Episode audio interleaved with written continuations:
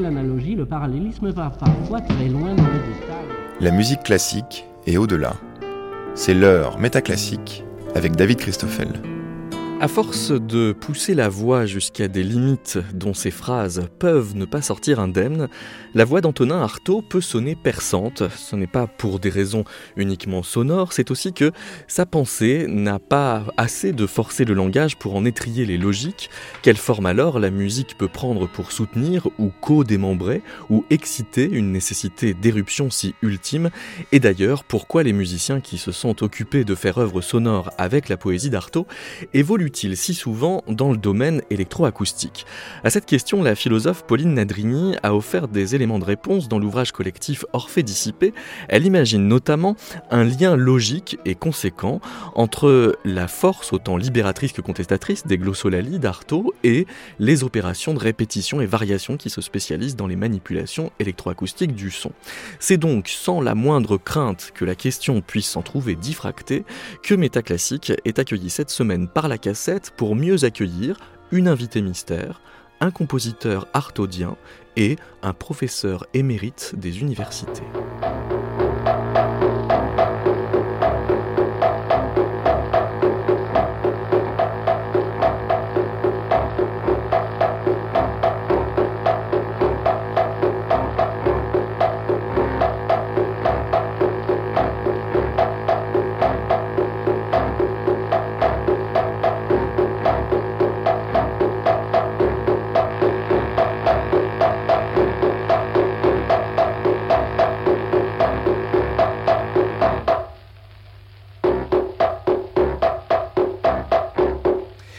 Euh, bonjour Gérard Pelé.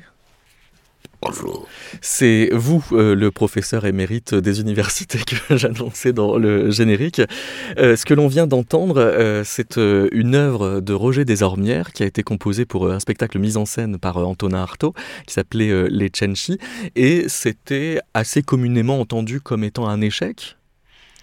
C'était en tout cas l'opinion d'Antonin Artaud, oui. À peu près partagée par Roger Desormières, non non, Roger Désormière euh, s'est prêté euh, de très bonne volonté au désir d'Antonin Artaud en, faisant une musique euh, qu'il n'avait pas l'habitude de faire, en utilisant notamment les, ondes Marteneau dans un registre pour lequel elle n'était pas faite.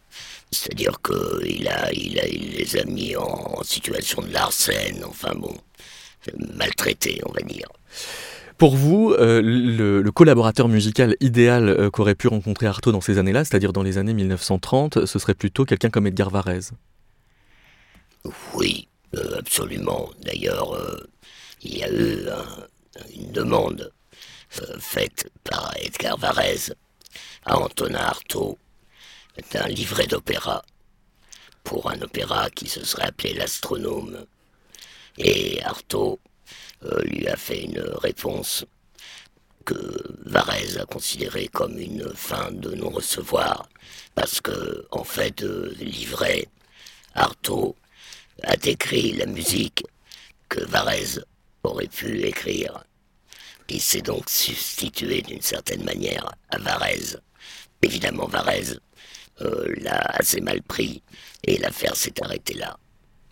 Est-ce que vous pensez que l'évolution vocale euh, d'Antonin Artaud euh, est une façon d'essayer d'embrasser un projet euh, d'opéra dans sa seule voix qu'il n'arrivait donc pas à mettre en place avec les compositeurs avec qui oui, croiser mais c'est allé plus loin encore parce que il avait envoyé quand même un projet à Edgar Varèse.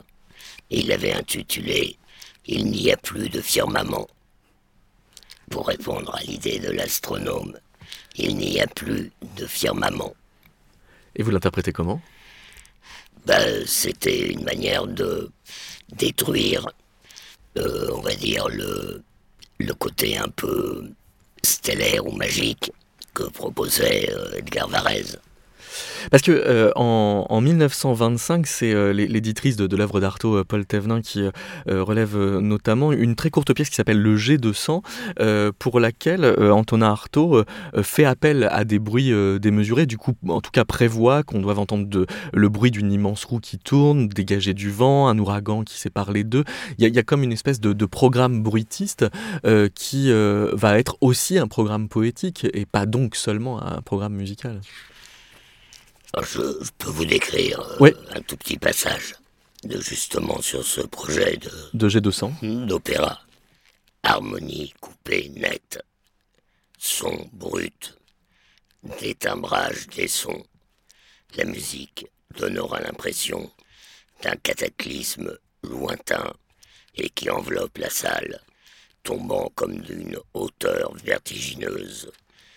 Des accords s'amorcent dans le ciel et se dégradent, passent d'un extrême à l'autre. Des sons tombent comme de très haut, puis s'arrêtent court et s'étendent en jaillissements, formant des voûtes, des parasols, étages de sons. Peut-on imaginer une telle musique? Varese évidemment à Calais. Mais, mais peut À mon avis, oui. Xenakis a répondu, sans le savoir, avec une œuvre qui est jouée euh, ces jours-ci à la Philharmonie, Teretector. Dire pour vous, Xenakis euh, réalise un fantasme sonore euh, d'Artaud sans le savoir Absolument. Est-ce qu'on pourrait dire que la voix d'Artaud réalise ce fantasme sonore quand même Ou cherche à le réaliser? La voix d'Artaud réalise métaphoriquement euh, par la déconstruction du langage, avec les glossolalie précisément. C'est en, découpant le, texte qu'il euh, produit ce, jaillissement et ces, ces arrêts brusques, ces parasols qu'il décrit, ces étages de son.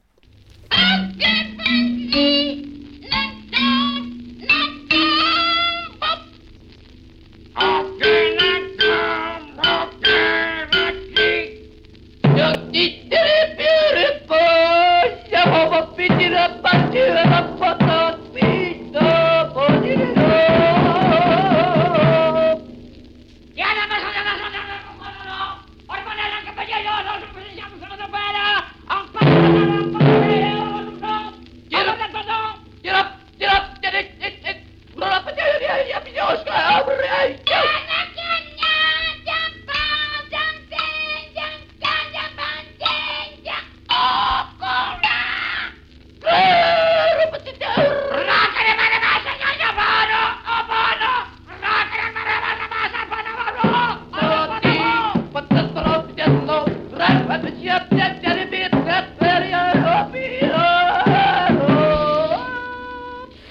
Bonjour euh, Wilfried Wendling.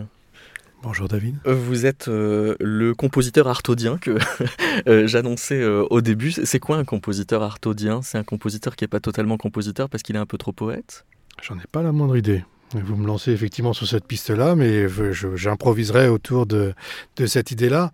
En tout cas, c'est effectivement une, passion et ça fait partie effectivement des, des auteurs qui m'ont accompagné pendant très longtemps et sur lesquels j'ai essayé effectivement de faire des tentatives qui pourraient retranscrire, à mon sens en tout cas, le plaisir et surtout l'ouverture qu'il apporte autant à la littérature qu'à la musique. Pour moi, c'est vraiment un pilier à différents endroits, autant à l'endroit de la musique qu'à l'endroit du théâtre, bien sûr, mais on l'évoquera, qu'à l'endroit de la voix. Donc, euh, sur différents, différents aspects, Artaud est vraiment une espèce de, fondateur, mais un fondateur destructeur, en fait, puisqu'on est vraiment toujours sur une espèce de sable mouvant dans lequel on a grand plaisir à s'enliser. Mais qu'est-ce que vous répondez à la question que j'essaie de donner en, ouverture de l'émission? Pourquoi les musiciens qui se sont occupés de faire œuvre sonore avec la poésie d'Artaud sont, comme vous, si souvent euh, dans le domaine électroacoustique? Je dirais peut-être naïvement qu'il y a le rapport à la matière, c'est-à-dire qu'il y a, une, matière, en fait, une recherche systématique de, déconstruction de la matière et de recréation en fait d'une matière nouvelle qui évoque toujours le, sonore, le, texte magnifique là, que, que j'avais oublié sur Il n'y a plus de surmaman, évoque complètement, en fait, et est, présent, en fait, même dans la poésie d'Artaud, il y a toujours, en fait, cette référence à une, à une forme de matière qui interpelle le, sonore, voire peut-être le musical, mais c'est toute la question aussi de, même sur la notion de, de compositeur, c'est déjà trop académique, en fait, par rapport à ce que propose Artaud. Hmm. Euh, vous, vous avez euh, essayé d'emmener euh, Artaud dans la rue. Ça voulait dire quoi de, percer le quatrième mur. Alors, l'expérience, là, là je vais essayer de le, faire un petit, un petit peu court, mais ça a commencé grâce à une invitation de lieu public, qui est un CNAREB, donc un, Centre national des arts de la rue et de l'espace public, qui avait un rendez-vous assez régulier autour des sirènes euh, de l'Opéra de, Marseille. Et donc euh, tous les mercredis, ils invitent différents musiciens ou, performeurs en fait à travailler une forme fixe, donc qui n'est pas 4 minutes 33, mais qui est une forme autour de 12 minutes, euh, autour des, sirènes. Et j'avais très envie depuis longtemps en fait de travailler Artaud, mais de, ne pas le travailler en fait avec des musiciens professionnels, ce qui est plus mon habitude, mais de travailler vraiment avec des amateurs et avec de grandes masses. Et, et c'est drôle qu'on ait commencé par Il n'y a plus de firmament, parce que c'était vraiment le texte un petit peu qui m'obsédait avec cette espèce d'opéra qui n'a jamais eu lieu. Il y a une partition de, de qui avait fait visiblement des ébauches dans l'idée de cet opéra-là, qu'il a réutilisé ensuite, je ne sais plus pour, euh, pour quelle œuvre, mais il y a une espèce de, tentative en fait de Varese à, ce moment-là. La musique est beaucoup plus académique que de Varese, que, que ce que proposait Artaud, et effectivement, il y avait une espèce d'impossibilité à aller jusqu'à cet endroit-là. Et ce que j'ai essayé de faire, c'est de travailler avec une cinquantaine euh, d'amateurs qui travaillaient tous euh, la voix amplifiée notamment à travers des mégaphones, des objets sonores et, tout un tas de, techniques finalement uniquement bruitistes. Et on a travaillé ce que j'avais appelé une eschatologie, c'est-à-dire une espèce de discours sur, euh, sur la fin du monde. Et donc la, forme, on avait rajouté une batucada qui travaillait plus en fait de, façon expérimentale. Et donc euh, il y avait comme ça une soixantaine de personnages en blouse blanche avec des masques, donc qui n'avaient plus de visage, qui avaient une espèce d'incarnation d'une médecine fantôme euh, qui euh, qui, évoquait effectivement tous les tourments euh, d'Artaud et qui faisait une espèce de manifestation euh, devant, devant l'opéra. Donc ça partait des différentes rues et tout se rassemblait à travers le public avec des espèces de banderoles sans slogan. Donc une espèce de, de, choses déshabillées de, de, tout sauf de la voix finalement, des sons, des cris et qui s'articulaient, qui déplaçaient le public sur, sur la place de l'opéra. Ça, ça a été la première, la première tentative, la première chose en fait qui a été concrètement réalisée et après, on a travaillé pendant un an sur plein de petites performances. J'avais promis d'être long, mais d'être court, mais j'ai menti. Gérard Paulet Oui, je voulais dire, je pense que c'est Hyperprisme que Varese. La, pièce qui, est, qui, en fait est, le résultat. pour une raison très simple, c'est que dans son texte, il évoque les cristaux. Il dit une musique extrêmement appuyée, annonnante et fragile, où l'on croit voir capter le bruit même de la lumière où les bruits des solitudes épaisses semblent se réduire en vol de cristaux. Hmm. On va écouter euh, un, extrait d'Arto Cité, qui est euh, le titre donc de euh, cette performance Arto dans la rue. En l'occurrence, c'est un extrait de l'une de ces stations marseillaises, Marseille étant la ville d'Arto.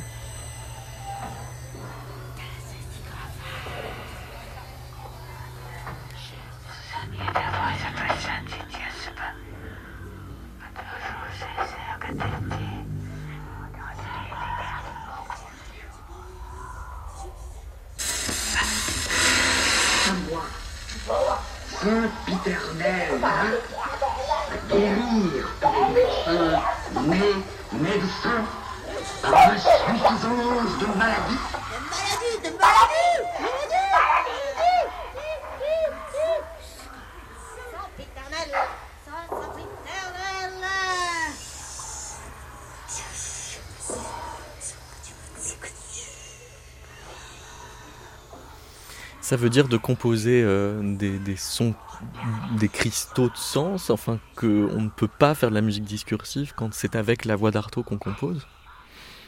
Là, c'était plutôt de la décomposition, en fait, euh, quasiment pour, euh, pour ce projet-là, puisqu'il y avait plutôt un travail de, de matière, en fait, de réservoir finalement, de plein de propositions, et ensuite un travail concret qui se passait, qui se passait en répétition effectivement avec, avec les différents amateurs, surtout sur le travail vocal. J'avais travaillé avec différentes chanteuses, et notamment Valérie Philippin qui, qui a intervenu aussi sur ces différentes formes, parce qu'il y a eu quand même, je ne sais plus, une quinzaine de représentations finalement. Mais la question même de la représentation en fait était questionnée par le projet, parce que c'est cette première tentative eschatologique sur, sur la place de l'opéra était quelque part dans un cadre en fait déjà institutionnel et classique finalement du spectacle, puisqu'il y avait une convocation de public. Et ce que j'ai voulu interroger par la suite, et c'était assez suicidaire de ma part, mais en même temps c'était absolument passionnant pour moi, c'est une des choses les, plus bizarres en fait que j'ai pu faire, c'était de faire des performances sans convocation du public. Et ce que j'ai demandé à lieu public, qui n'était pas très à l'aise en fait par rapport à ça, c'est de dire mais on, ne prévient pas en fait qu'il y, a une, qu'il y a une performance, on va dans un lieu et on donne la chose à entendre. Et donc, évidemment, on était confronté avec, à un public qui était absolument pas prêt et qui, faisait, qui était, recevait une proposition en fait assez radicale et volontairement assez difficile. Donc, c'était une chose qui était, on voyait des espèces de fous en fait débarquer à faire des bruits, des sons et on entendait la voix d'Artaud qui inquiétait, des bruits, des enregistrements, des synthétiseurs. Puis il y avait tout un tas de dispositifs mobiles qui, comme ça, se déplaçaient comme une espèce de cortège en fait à la fois religieux, peut-être médical, peut-être politique. Et c'est toute cette ambiguïté entre différents euh, zones de pratique en fait qui m'intéressaient à exposer de façon, euh, de façon libre finalement dans un espace public.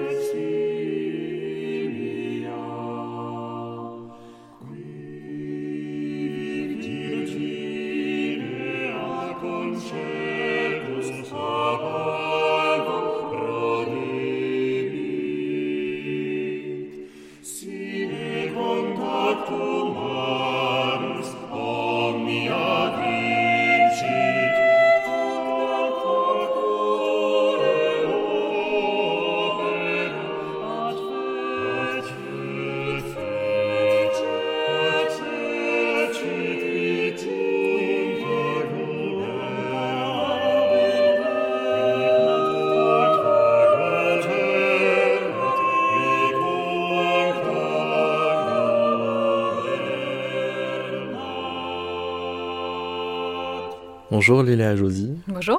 Vous êtes la directrice artistique de l'ensemble Irini que nous venons d'entendre interpréter Sibylla Delphica de Roland de Lassus, une partition de 1554. Un compositeur dont Wikipédia nous dit qu'il est né euh, à Mons, mort euh, à Munich, c'était un grand compositeur euh, de la fin de la Renaissance, mais Wikipédia ne nous dit pas que c'est un précurseur d'Artaud. Alors tout à fait, parce qu'en fait, euh, du coup, Roland de Lassus, quand il s'est attaqué à ce sujet des Sibylles, bon, déjà l'histoire de cette œuvre est assez euh, rocambolesque dans la mesure où en fait, euh, elle correspond à une période où on perd la trace de Roland de Lassus, qui a qui était maître de chapelle à Saint-Jean-de-Latran et qui ensuite est réapparu donc en Bavière. Et pendant deux ans, on perd complètement sa trace entre du coup Rome et, et, Munich. Et en fait, ce qui s'est passé, c'est qu'on a quelques traces. On pense qu'il est allé en Angleterre, mais c'est un petit peu nébuleux. Et pendant cette disparition, en fait, euh, naissent les Sibylles, euh, donc les prophéties des Sibylles, qui sont basées sur des réécritures chrétiennes de textes antiques euh, qui ont été largement perdus au cours de l'histoire, réécrits, etc. Là, on est vraiment dans un projet, je dirais, politique de l'Église catholique en pleine, on va dire, contre-réforme, hein, dans cette idée de se réapproprier donc un patrimoine antique très à la mode du coup à la Renaissance pour lui faire tenir le discours du catholicisme, donc la venue d'un enfant sauveur. Et du coup, ce, que fait Lassus, c'est qu'en fait, euh, cette idée de la Sibylle, euh, cette idée donc de la prophétesse, qu'on peut rapprocher euh, de, finalement de, Cassandre, hein, dans la bouche de laquelle Apollon a craché et qui depuis du coup parle aux hommes mais qui ne comprennent pas. Il y a cette idée de la diffraction justement du discours, etc. Et ces rapprochements entre la folie et le prophète, euh, d'ailleurs dans la, dans la religion orthodoxe, parce que le, le disque euh, du coup Osidera aux figures Cécibile met en miroir justement ces, ces chants de trance hein, finalement orthodoxes et, et Cécibile. Il y a cette idée aussi euh, de l'Esprit Saint pour les prophètes comme étant quelque chose de débordant en fait, de trop. Euh, les prophètes finalement sont des figures de la folie parce que trop d'Esprit Saint fait qu'ils ne sont plus finalement dans le monde des hommes tout à fait, ni totalement dans le monde du divin. Donc la parole déborde en fait euh, de leur bouche euh, et d'une façon quasiment incontrôlable et incontrôlée et incompréhensible. Et là, on se rapproche justement de euh, d'Artaud et de d'autres de nos sujets. Mais en tout cas, il y a cette idée de diffraction du langage et l'assaut traduit en musique cette idée en, en, en- en- Comment, com- comment il diffracte? Parce qu'il le Oui. fait vraiment concrètement. Il, disloque le langage à, à la fait. manière d'Artaud par anticipation. C'est-à-dire qu'en fait, il va déplacer les accents toniques, par exemple. Donc, euh, les temps faibles vont avoir euh, des accents toniques forts, donc ce qui est très très perturbant pour les chanteurs, qui vont avoir le réflexe euh, soit de suivre la musique et donc d'appuyer des endroits qui ne devraient pas être appuyés, soit euh, ben, inversement avec le langage, même chose. Donc, en fait, si on suit vraiment la musique de l'assaut, euh, la musique du langage et la musique de l'assaut, on a en fait une désorganisation totale du texte, au sens où voilà, accent tonique, temps faible sont complètement inversés. Et on a aussi évidemment un éclatement de la grammaire latine, ce qui n'est pas forcément perceptible pour tout le monde de façon évidente aujourd'hui. Mais en tout cas, euh, la grammaire latine est complètement éclatée, c'est-à-dire que la phrase est à reconstituer en fait. On a cette idée que voilà, la phrase est éclatée, la musique est éclatée, et on a ce chromatisme qui est l'intervalle le plus étrange à nos oreilles occidentales, qui est euh, la base de l'écriture de ce recueil en fait. Parce qu'on on avait euh, pensé au départ euh, intituler cette émission Désarticulée pour finalement préférer étrier parce qu'au-delà de la désarticulation, il n'y a pas tant que ça une perte de sens. Il y a au contraire l'excitation d'un autre niveau de sens qui serait peut-être plus quoi prophétique, absolu, C'est- énergétique. C'est ce qu'on retrouve, je pense, dans l'écriture automatique, en tout cas de ce qu'ont recherché les surréalistes, même si je sais qu'Artaud euh, parlait de la mort du surréalisme par excès de- de- d'orgueil de, ses, euh, de ses créateurs. Euh, mais du coup, le, le- cette idée en fait du sens qui est euh, de l'ordre du saisissement, et là je reviens un petit peu sur l'orthodoxie avec Saint Grégoire de Nice, qui parlait justement du dogme comme étant euh, créateur d'idoles, au contraire du saisissement de l'idée du divin, qui est euh, dans la liturgie orthodoxe incompréhensible, insaisissable, euh, quelque chose qui se joue de l'ordre du saisissement. euh, et donc de quelque chose de, l'impression, hein, au sens impressionniste du terme, euh, plutôt que euh, d'une compréhension qui est dans le logos, dans la dimension justement linéaire. Et là, je vais rebondir, David, sur la question du début de l'émission. Pourquoi l'électroacoustique? Je pense sincèrement que parce qu'il y a une question d'organisation du temps. Je me souviens d'une définition qu'on avait donnée de la musique euh, en fac de musicologie où on parlait d'autonomie de la musique. Et fina- finalement, la définition la plus autonome de la musique, c'est l'idée d'une organisation du temps sous le régime du sonore. Je ne sais plus de qui est cette citation, mais en tout cas, je la trouve fabuleuse dans la mesure où euh, la musique en tant que, on va dire que dans l'écriture classique euh, d'une d'une idée de musique linéaire, on a une partition hein, qui déroule clairement un temps. je crois que c'est Boulez qui parlait de, de temps lisse et de temps strié. Avec l'électroacoustique, on s'affranchit de l'idée du temps parce qu'on a euh, des accolements de bandes, etc. Et on n'est plus dans le temps linéaire, justement. Euh, et c'est peut-être pour ça que c'est intéressant. Cette sortie du temps linéaire, Gérard euh, Pelé, ça veut dire d'attaquer la rationalité mais sans renoncer à dire quelque chose. Alors oui, euh, moi, moi je pense euh, immédiatement plutôt qu'à Boulez, à Stockhausen avec la moment form. Et bon, je, je, je redonne la parole. Oui, parce qu'en fait, vous nous que- permettez de faire une formidable transition, puisque Parfait. Lila Josie, euh, vous nous avez euh, apporté une pièce euh, des années 50 de Stockhausen, euh, donc, euh, qui vous semble prolonger notre discussion. Pourquoi? C'est la danse des adolescentes. Le chant, Le le chant chant, des le chant des adolescents, euh, donc euh, Gesang der Jüngling, pardon pour la prononciation, qui est donc la première œuvre aboutie électroacoustique, c'est-à-dire un rassemblement de l'école française de musique concrète, donc avec le travail des bandes. J'ai trouvé très intéressant cette idée de la matière, justement, parce qu'on est vraiment là-dedans, hein, dans la manipulation littéralement de, de- du temps, pour le coup, et du son, qui est du coup une organisation du temps. Et donc, du coup, on a ce rapprochement entre l'école française de musique concrète et l'école allemande euh, électronique, où on est là dans quelque chose d'inhumain et on est dans le son machine. euh, et du coup, c'est ce rapprochement a donné donc en 56 euh, le chant des adolescents, où on a en fait l'enregistrement de- d'un enfant de 12 ans qui lit des passages du livre de Daniel dans la Bible, qui chante, qui voilà, qui fait des choses, qui pousse des petits cris, etc. Et en fait, tout ça est superposé, non seulement au niveau des bandes, mais en plus ajouté avec des sons électroniques. Je laisse les auditeurs découvrir.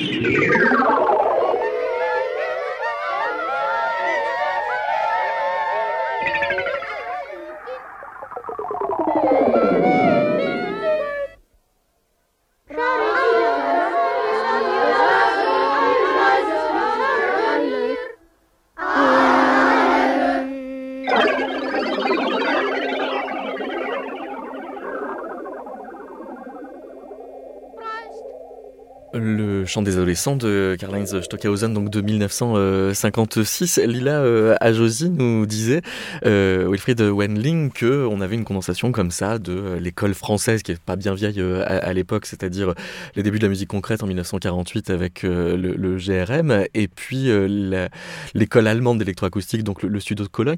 C'est pas évident à cette époque-là de manipuler de la parole, enfin du, chant, du verbal dans le domaine de l'électroacoustique. Là aussi, c'est une œuvre complètement majeure de, de, Stackhausen qui, en plus, est une des rares œuvres qui continue en fait à, à être écoutée avec autant d'admiration. C'est-à-dire que là, non seulement elle est extrêmement technique pour l'époque, mais elle transcende plein de plein d'éléments, euh, que ce soit techniques ou contextuels, des, des styles de l'époque, etc. Il y a quelque chose qui est-ce la voix de l'enfant? Est-ce que c'est la, cette, cette, cette, thématique euh, déjà pleine d'une spiritualité qui va ensuite hanter Stackhausen euh, jusqu'au cycle Licht? C'est une espèce de, de, monument comme ça que je prends encore grand plaisir à réécouter. J'ai rappelé. Oui, alors moi je ne suis pas du tout d'accord. Mhm. euh, L'école française et l'école euh, du sud de Cologne allemande, c'est vraiment deux, deux, choses tout à fait différentes. Au, au point qu'il ne faudrait pas les appeler école alors? Euh, si, on peut les appeler école, en particulier pour ce qui est de l'école de Pierre Schaeffer, qui a été fondée par Pierre Schaeffer. Mais il y a une chose là qui n'apparaît pas, c'est que cette musique est entièrement spatialisée, celle de Stockhausen.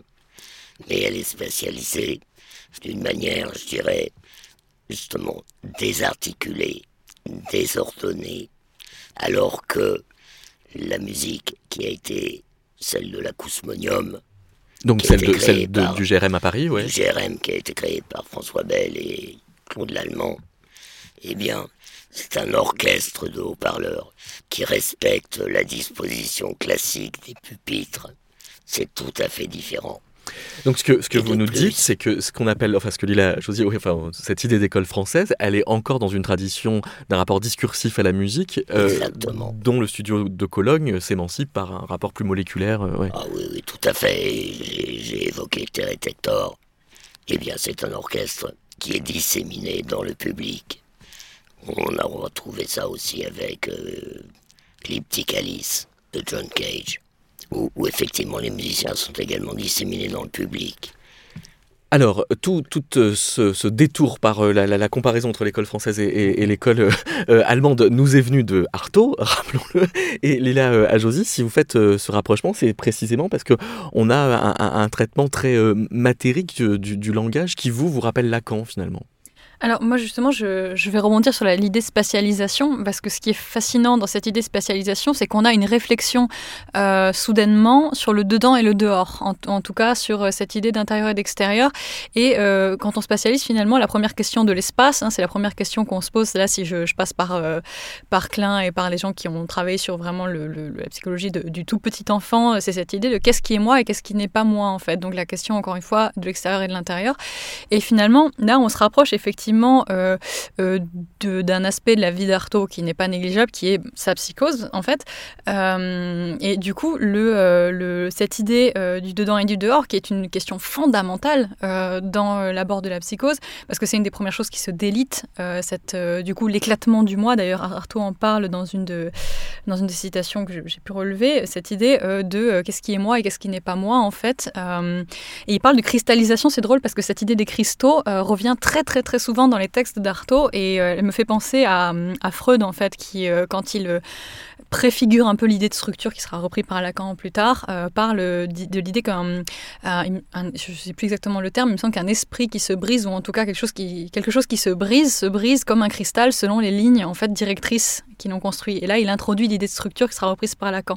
Quoi qu'il en soit, cette idée de spatialisation est assez fascinante parce qu'elle donne euh, cette idée de trouble entre le dedans et le dehors, je trouve est assez fascinante.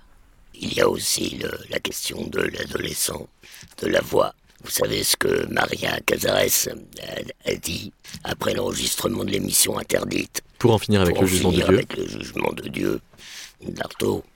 Eh bien, elle a dit Avez-vous entendu la voix d'Artaud? C'était un peu comme un vieil enfant. Et elle ajoute Je croyais que c'était l'enregistrement qui avait, qui avait vieilli. Et en fait, non. C'était exactement cela.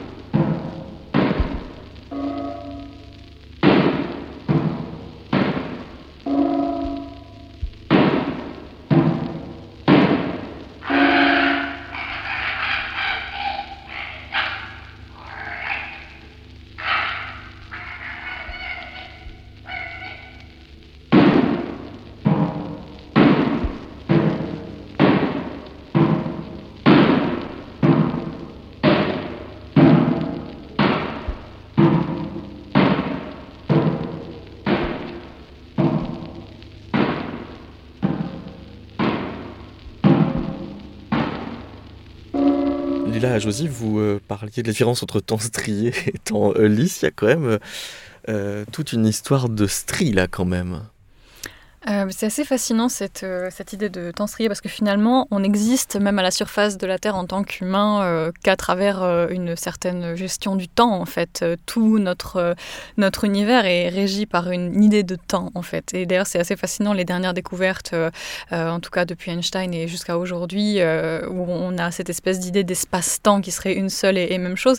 Mais de toute façon, à partir du moment où on a commencé à compter, on a eu des clepsydres hydrauliques à l'époque romaine et même avant, finalement on a commencé à planter des bâtons dans le sol pour mesurer la course du soleil, il est difficile pour l'être humain de s'aventurer dans un temps non strié en fait. Si on part de l'idée de strie euh, au sens littéral, euh, même d'un arbre, on peut compter les années en regardant les, stries euh, sur un tronc. Finalement, c'est dur pour nous de s'extraire de l'idée du temps strié. Et c'est ça qui est fascinant aussi dans le, dans le discours schizophrénique, par exemple, c'est cette idée de rupture du cours de la pensée, de superposition, de barrage schizophrénique, enfin, cette idée où tout est superposé finalement. C'est un peu ce que dit Freud sur le temps de l'inconscient qui n'existe pas, où l'inconscient est un non-temps en fait, donc une espèce de, de Big Bang, de, de, concrétion de, tout en même temps en fait. Et c'est difficile de s'extraire de ça, et la musique électroacoustique justement peut, peut le faire. Alors précisément, euh, Wilfried Welling, après euh, Artaud Cité dont on a parlé euh, tout à l'heure, vous avez continué à travailler euh, avec Artaud, mais avec des comédiens bien connus. Un premier qui ressemble presque physiquement à Artaud, qui est Serge Berlin, et un deuxième qui est Denis Lavant travailler avec des comédiens à partir de textes d'Artaud, c'est-à-dire d'une figure euh, pour laquelle le, texte est tellement incarné, ça paraît presque impossible. Voire un contresens.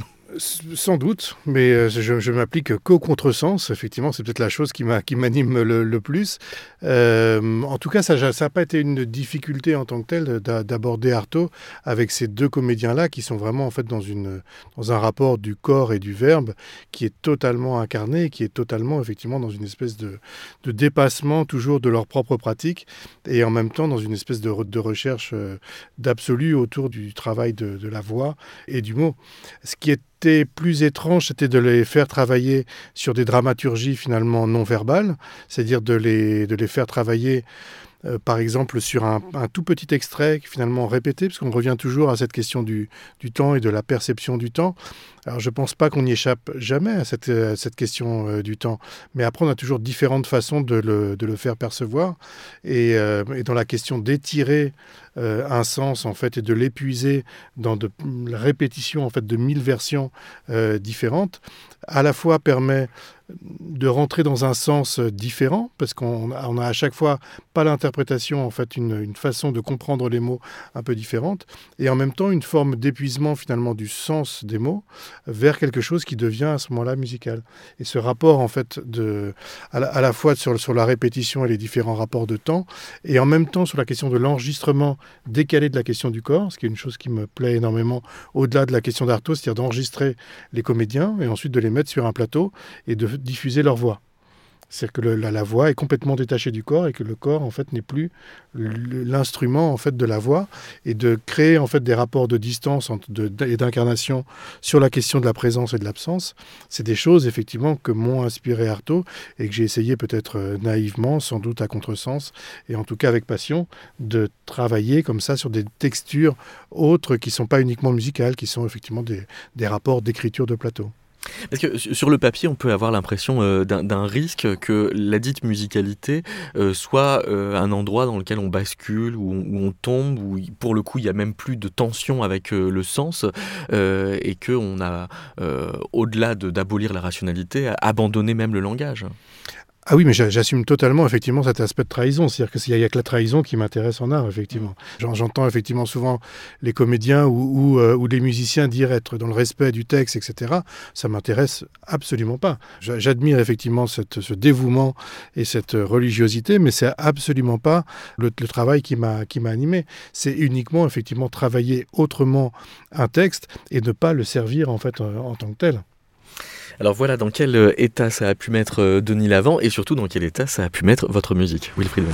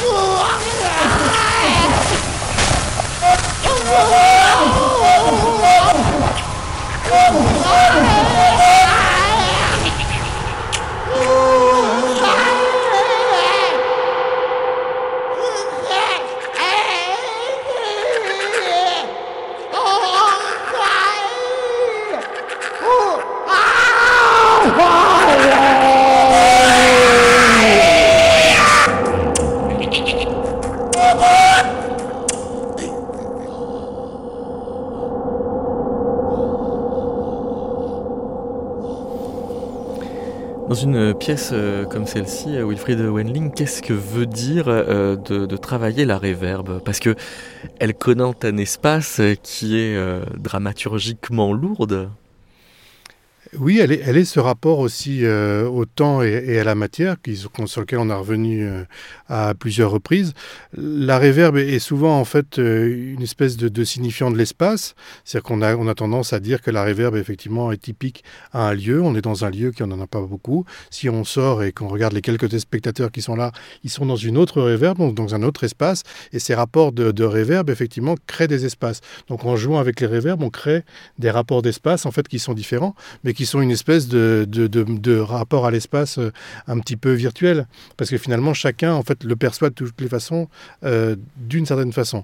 Après il y a un autre rapport un peu plus euh, concret en fait de la de la reverb que j'utilise beaucoup également, qui permet de figer.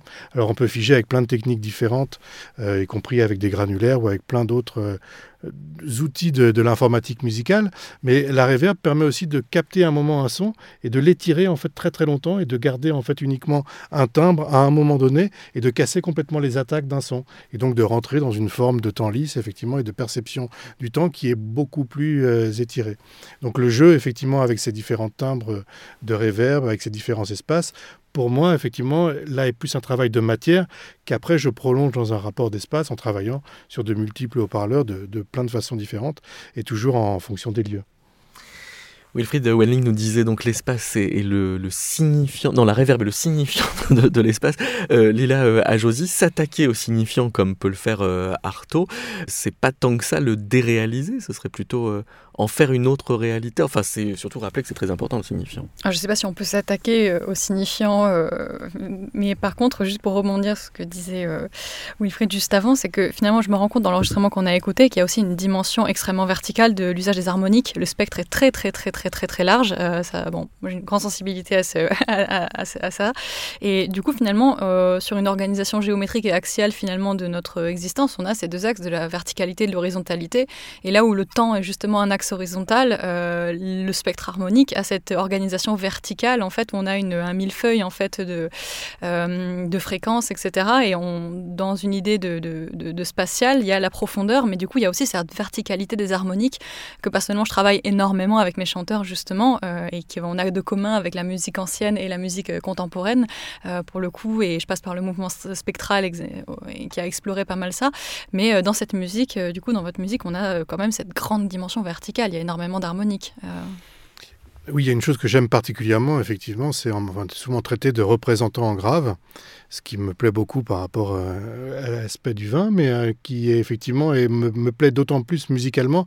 Et c'est vraiment un drame pour Artaud en fait et pour euh, Varese, c'est-à-dire qu'ils sont ils, ont travaillé à une époque en fait où il n'y avait pas les outils dont on dispose aujourd'hui. Alors tout était beaucoup plus compliqué par rapport à l'électronique et, les pièces de Varese ont, été ont souffert beaucoup en fait de cette technologie naissante. Il en sentait tout le potentiel, mais on sent bien que sa musique et ses idées en fait dépassaient largement les outils en fait qu'il avait à disposition. Ce qu'on aujourd'hui comme outil notamment euh, qui est aujourd'hui banal pour n'importe quel concert, mais c'est des infrabasses en fait et une puissance sonore qui incarne complètement en fait les rêves d'Artaud sur la question du tonnerre, sur la question des, éléments en fait qui pouvaient rêver, décrire, qu'on entend effectivement dans la nature, mais qui étaient impossibles à reproduire sur une salle de spectacle. Aujourd'hui, effectivement, on dispose de sonorisations absolument effrayantes qui, euh, pour certains concerts de, rock, peuvent être mesurées sur l'échelle de Richter.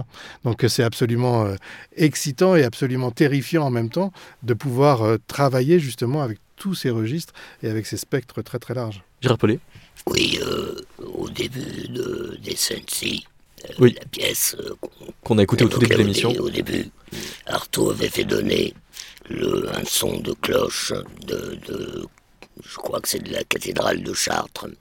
Évidemment, c'était impossible de faire vibrer le théâtre de la même manière que à l'intérieur de la cathédrale comme, il aurait souhaité que ce soit. Mais je voudrais aussi euh, revenir sur cette question du temps. En réalité, pour le schizophrène, si on veut dire les choses comme cela, qui a été Artaud, le temps est immobile, le temps n'existe pas. En rapportant le temps à l'espace, comme on fait toujours, c'est bien du temps strié qu'il s'agit. Mais pour Artaud, il n'y a pas de temps strié. Tout est en permanence superposé. Et il faut, je crois, peut-être revenir sur cette notion de désarticulation qui me semble quand même, c'était l'un des points de départ. De la réflexion, absolument. Absolument. Et désarticuler ne veut pas dire qu'il n'y a pas d'articulation, ça veut dire articuler autrement. C'est une alter articulation en fait. Et oui, articuler autrement. De la même manière que sa notion de corps sans organes, c'est pas un corps privé d'organes, mais c'est où les organes sont organisés autrement et, sont, et où ils sont utilisés autrement. La voix d'Artaud est utilisée autrement que la voix, l'homme euh, normal qu'il était par ailleurs. Parce que, effectivement, oui. il faut quand même savoir que Artaud, dans la vie de tous les jours, dans la vie courante, et son comportement était tout à fait normal. Là où il y avait les, paroxysmes, c'était dans son travail poétique, ce qu'il a appelé la euh, xylophénie, c'est-à-dire quelque chose entre la schizophrénie et la xylophonie. Malheureusement, les musiciens de l'école française s'en sont tenus à la xylophonie, comme ce qui m'avait un peu agacé, c'est la parution du, du CD, du coffret plus exactement, où il y avait l'enregistrement de l'émission pour en finir. Avec le jugement de Dieu, ouais, d'une part, et... Et un disque qui s'appelait Arto Remix de Marc Chalos, qui utilise euh, tous les procédés euh, qui viennent d'être évoqués, électronique, informatique, tout ce qu'on veut, pour en faire quoi? Parce que, en fait, la bouillie. Ce que vous soupçonnez, c'est que ce que vous appelez cette bouillie, c'est une espèce d'homogénéisation euh, musicale. Euh, Musicalisation. Et qui donc n'est plus Et dans oui. le, le projet schizophrénique de fait qui. Parce que la notion de corps sans organe, donc qui vient d'Artaud, est reprise euh, par euh, Deleuze et, et Guattari. Vous vous reprenez la notion de schizoanalyse en acte à Deleuze et Guattari pour l'appliquer à Artaud, et précisément c'est cette notion que vous n'arrivez pas à retrouver euh, dans des démarches musicales comme celle que vous venez de de Marc Chalos, mais aussi comme celle euh, de Pierre-Henri, peut-être même Ah, dans bah, celle de, de Wilfried. C'est un peu différent parce que ce que j'ai entendu avec justement cet acteur Denis Lavant que j'apprécie beaucoup personnellement euh, me semble au contraire être tout à fait dans cet esprit. Ça m'a rappelé euh, le travail de Chopin, Henri Chopin. mangeait aussi le microphone, celui de Raoul Haussmann, Oui. la poésie sonore, et ça m'a fait penser, je voudrais finir peut-être avec ça, ça m'a fait penser à William Burroughs et Brian Jising, le cut-up et l'épissure, parce que il y a les deux dimensions. Il y a la dimension de l'écriture et la dimension sonore de la voix. Et on a ça également chez Burroughs dans sa trilogie, euh, c'est-à-dire euh, La machine molle, Le ticket qui explosa et Nova Express, où le magnétophone est utilisé pour pervertir les voies du pouvoir par le montage et les fissures. Quand Pierre-Henri, en 1970, pour les ateliers de création radiophonique de, de France Culture, fait fragment Artaud, il choisit pour dire le texte d'Artaud la voix de François Dufresne, qui est un poète sonore, qui n'est pas un comédien. Une fois de la vie. Et cette guerre est tout entière dans la religion du Ça devrait emporter votre adhésion, si je comprends bien. Sauf que non. Oui, mais alors pourquoi C'est passionnant? Parce qu'il ne cherche pas à pervertir, il cherche à séduire. D'accord. Et du coup, pour repartir euh, sur cette euh, idée du signifiant, parce que euh, quand vous dites que justement la schizophrénie euh, n'est pas justement finalement quelque chose de déficitaire, euh, mais quelque chose d'autre, euh, et ça c'est tout à fait euh, le sens justement de Lacan particulièrement, euh, qui refuse tout à fait cette idée que la schizophrénie serait quelque chose de un handicap, un déficit, mais simplement une organisation tout à fait euh, étrangère finalement à nous névrosés de ville qui pensons nous comprendre ce qu'il appelle les dupes, donc dupes du signifiant justement, dupes du langage, dupes de l'idée que euh, un signifiant euh, est relatif à un signifié et que euh, le mot peut vouloir dire la même chose. Voilà, cette idée qu'on peut se comprendre avec le langage, ce qui est justement la, beauté de, la, de, la, psychose. Et il y a cette très belle explication de Pierre Aulagnier euh, de 1979, qui était une élève de Lacan, qui dit que la psychose nous confronte à un ordre de la causalité toujours singulier qui est sa création disant qu'elle est délirante car non partagée et non partageable par l'ensemble. Et là, on retrouve cette idée qu'on on a l'illusion de se comprendre, en fait, euh, qui est l'illusion par laquelle on, survit. Montaigne disait on ne, tient les uns aux autres que par les mots, mais par l'illusion, je dirais, des mots. Et c'est là qu'on rebondit sur, cette idée de, signifiant et de signifié, euh, qui est un non-couple, en fait, qui est plutôt un accident, une rencontre, euh, peut-être justement comme un, une collision d'atomes, hein, mais euh, il n'y a pas de, de causalité euh, nécessaire entre le signifiant et le signifié. Et ça, en tout cas, cette idée de causalité et de chaîne signifiante, c'est une chose qu'on partage entre névrosés, mais qui du coup prend un sens tout autre et singulièrement singulier euh, dans la psychose, qui n'est pas partageable. Laurent, justement, démantibulant le langage, Artaud obtient ce que Georges Bataille désirait dans son dictionnaire, c'est-à-dire que le dictionnaire de Georges Bataille voulait donner non pas le sens, mais la besogne des mots. Comment est-ce que vous réagissez à cette phrase de, Pauline Nadrini, donc euh, dans l'article que je citais au début de, l'émission? Elle dit que la glossolalie traduit le désir d'une universalité linguistique, universalité qui ne se fonde pas dans les structures logiques de la pensée, dit-elle, que l'on dit, mais dans la charge sensible des sons que l'on prononce. Est-ce que vous entendez quelque chose de l'ordre d'une universalité linguistique? Ah, Certainement pas. Non, non, en aucun cas. Précisément parce que vous entendez l'éclatement. Mais oui, bien sûr. Il ne s'agit pas de dire l'homme ou l'universel de l'homme. Euh, en fait, il s'agit vraiment d'une œuvre de destruction. Destruction de la syntaxe, des articulations discursives. C'est la langue corps. Et ça n'est que cela. Et chaque corps et c'est tout cela est aussi. unique. Et chaque corps est unique. Le corps n'est pas universel, jamais. Oui, là, on peut en revenir même bêtement à la, physique euh, euh, qui nous enseigne que finalement les couleurs que l'on partage universellement comme étant le rouge, le bleu, etc., finalement ne sont que le résultat de l'incidence. Et là, j'en reviens euh, à mon idée d'impact, de, enfin de collision atomique. Il y a cette idée que finalement les couleurs sur lesquelles on se met d'accord ne sont que le résultat de l'impact de la lumière sur une matière, sur notre œil, retraité derrière par le cerveau qui traduit, etc. Finalement, on a cette illusion d'immédiateté. Et là, je, je, reviens sur Artaud qui parle d'un un pouvoir à cristalliser inconsciemment le point rompu de l'automatisme, à quelque degré que ce soit. Mais on est complètement dans cette idée-là, dans cette illusion de la compréhension. Et euh, c'est là qu'on revient à l'idée du cri finalement et de la, du brut, du primaire, c'est que finalement, euh, peut-être, peut-être, c'est une vraie question, hein, je, serais intéressée de savoir quelles sont vos, réponses, est-ce que justement ce langage euh, de la brutalité, du cru, de l'organique serait peut-être le seul langage qu'on pourrait partager universellement, si j'ose dire? Dans la mesure où effectivement on ne cherche pas à donner un contenu à cet universel. Et c'est vraiment la condition euh, qui me paraît tout à fait euh, nécessaire. Et c'est pourquoi effectivement je reviens encore sur cette histoire de l'école française. Euh, l'école française l'universalise, précisément c'est le projet de Pierre Schaeffer. Son solfège, c'est quoi? C'est un langage universel. Wilfried Van voilà, je ne me lancerai pas sur Pierre Schaeffer euh, tout de suite, euh, ni sur l'universalisme du solfège, encore moins. Euh, en tout cas, sur, la question de la, poésie sonore et des mots débarrassés du sens, ben, la question des universaux m'a longtemps passionné en, musique. Je ne suis pas sûr qu'ils existent, j'en ressens aucune souffrance.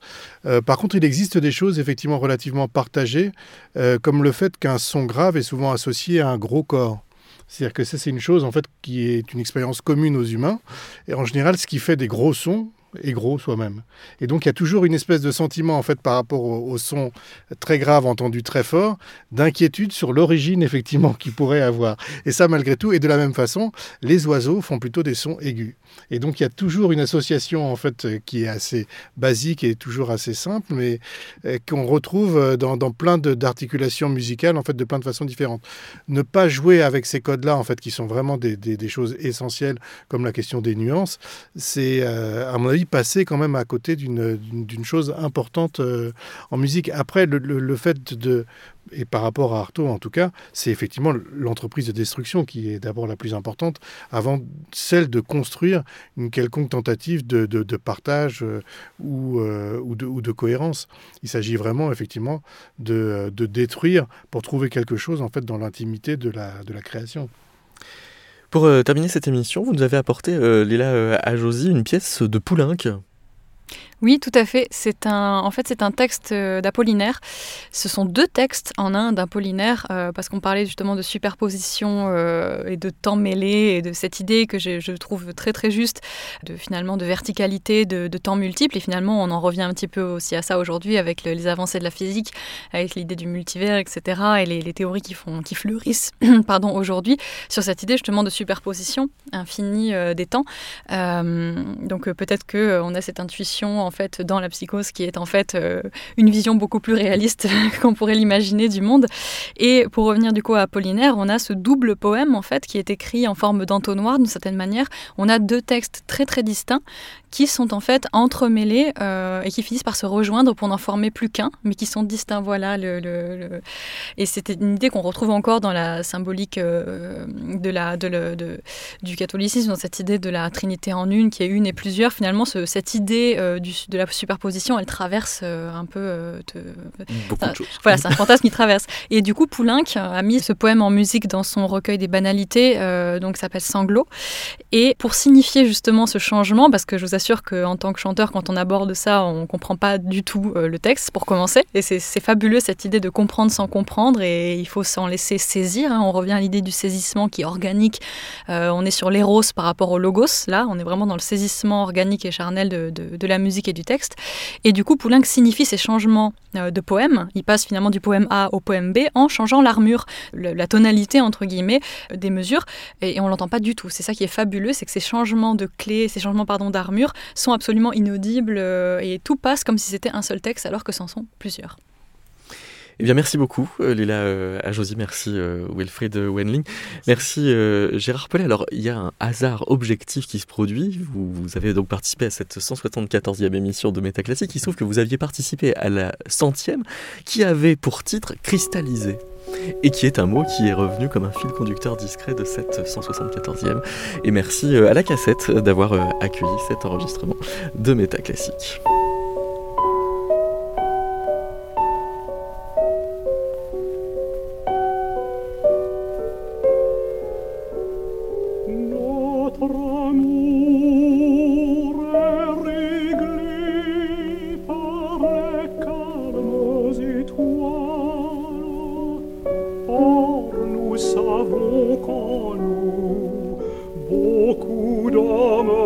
respirent qui de très loin et sont à sous nos fronts.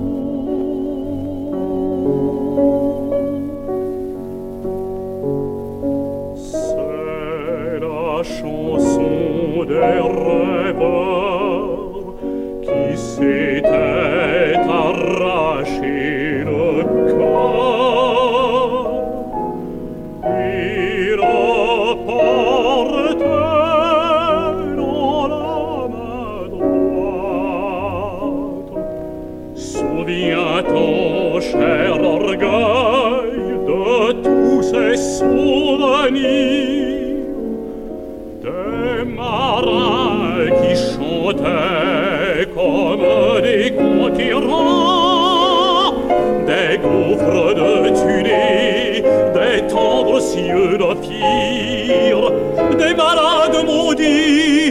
ceux qui fuient leur ombre, et du retour joyeux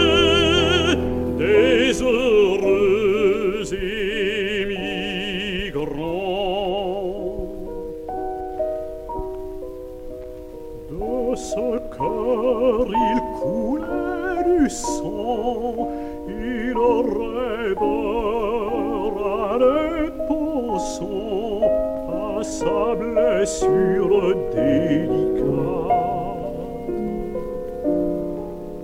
Tu ne briseras pas la chaîne de ses causes et douloureuse et nous disait qui sont les effets d'autres causes. Mon pauvre cœur, mon cœur brisé,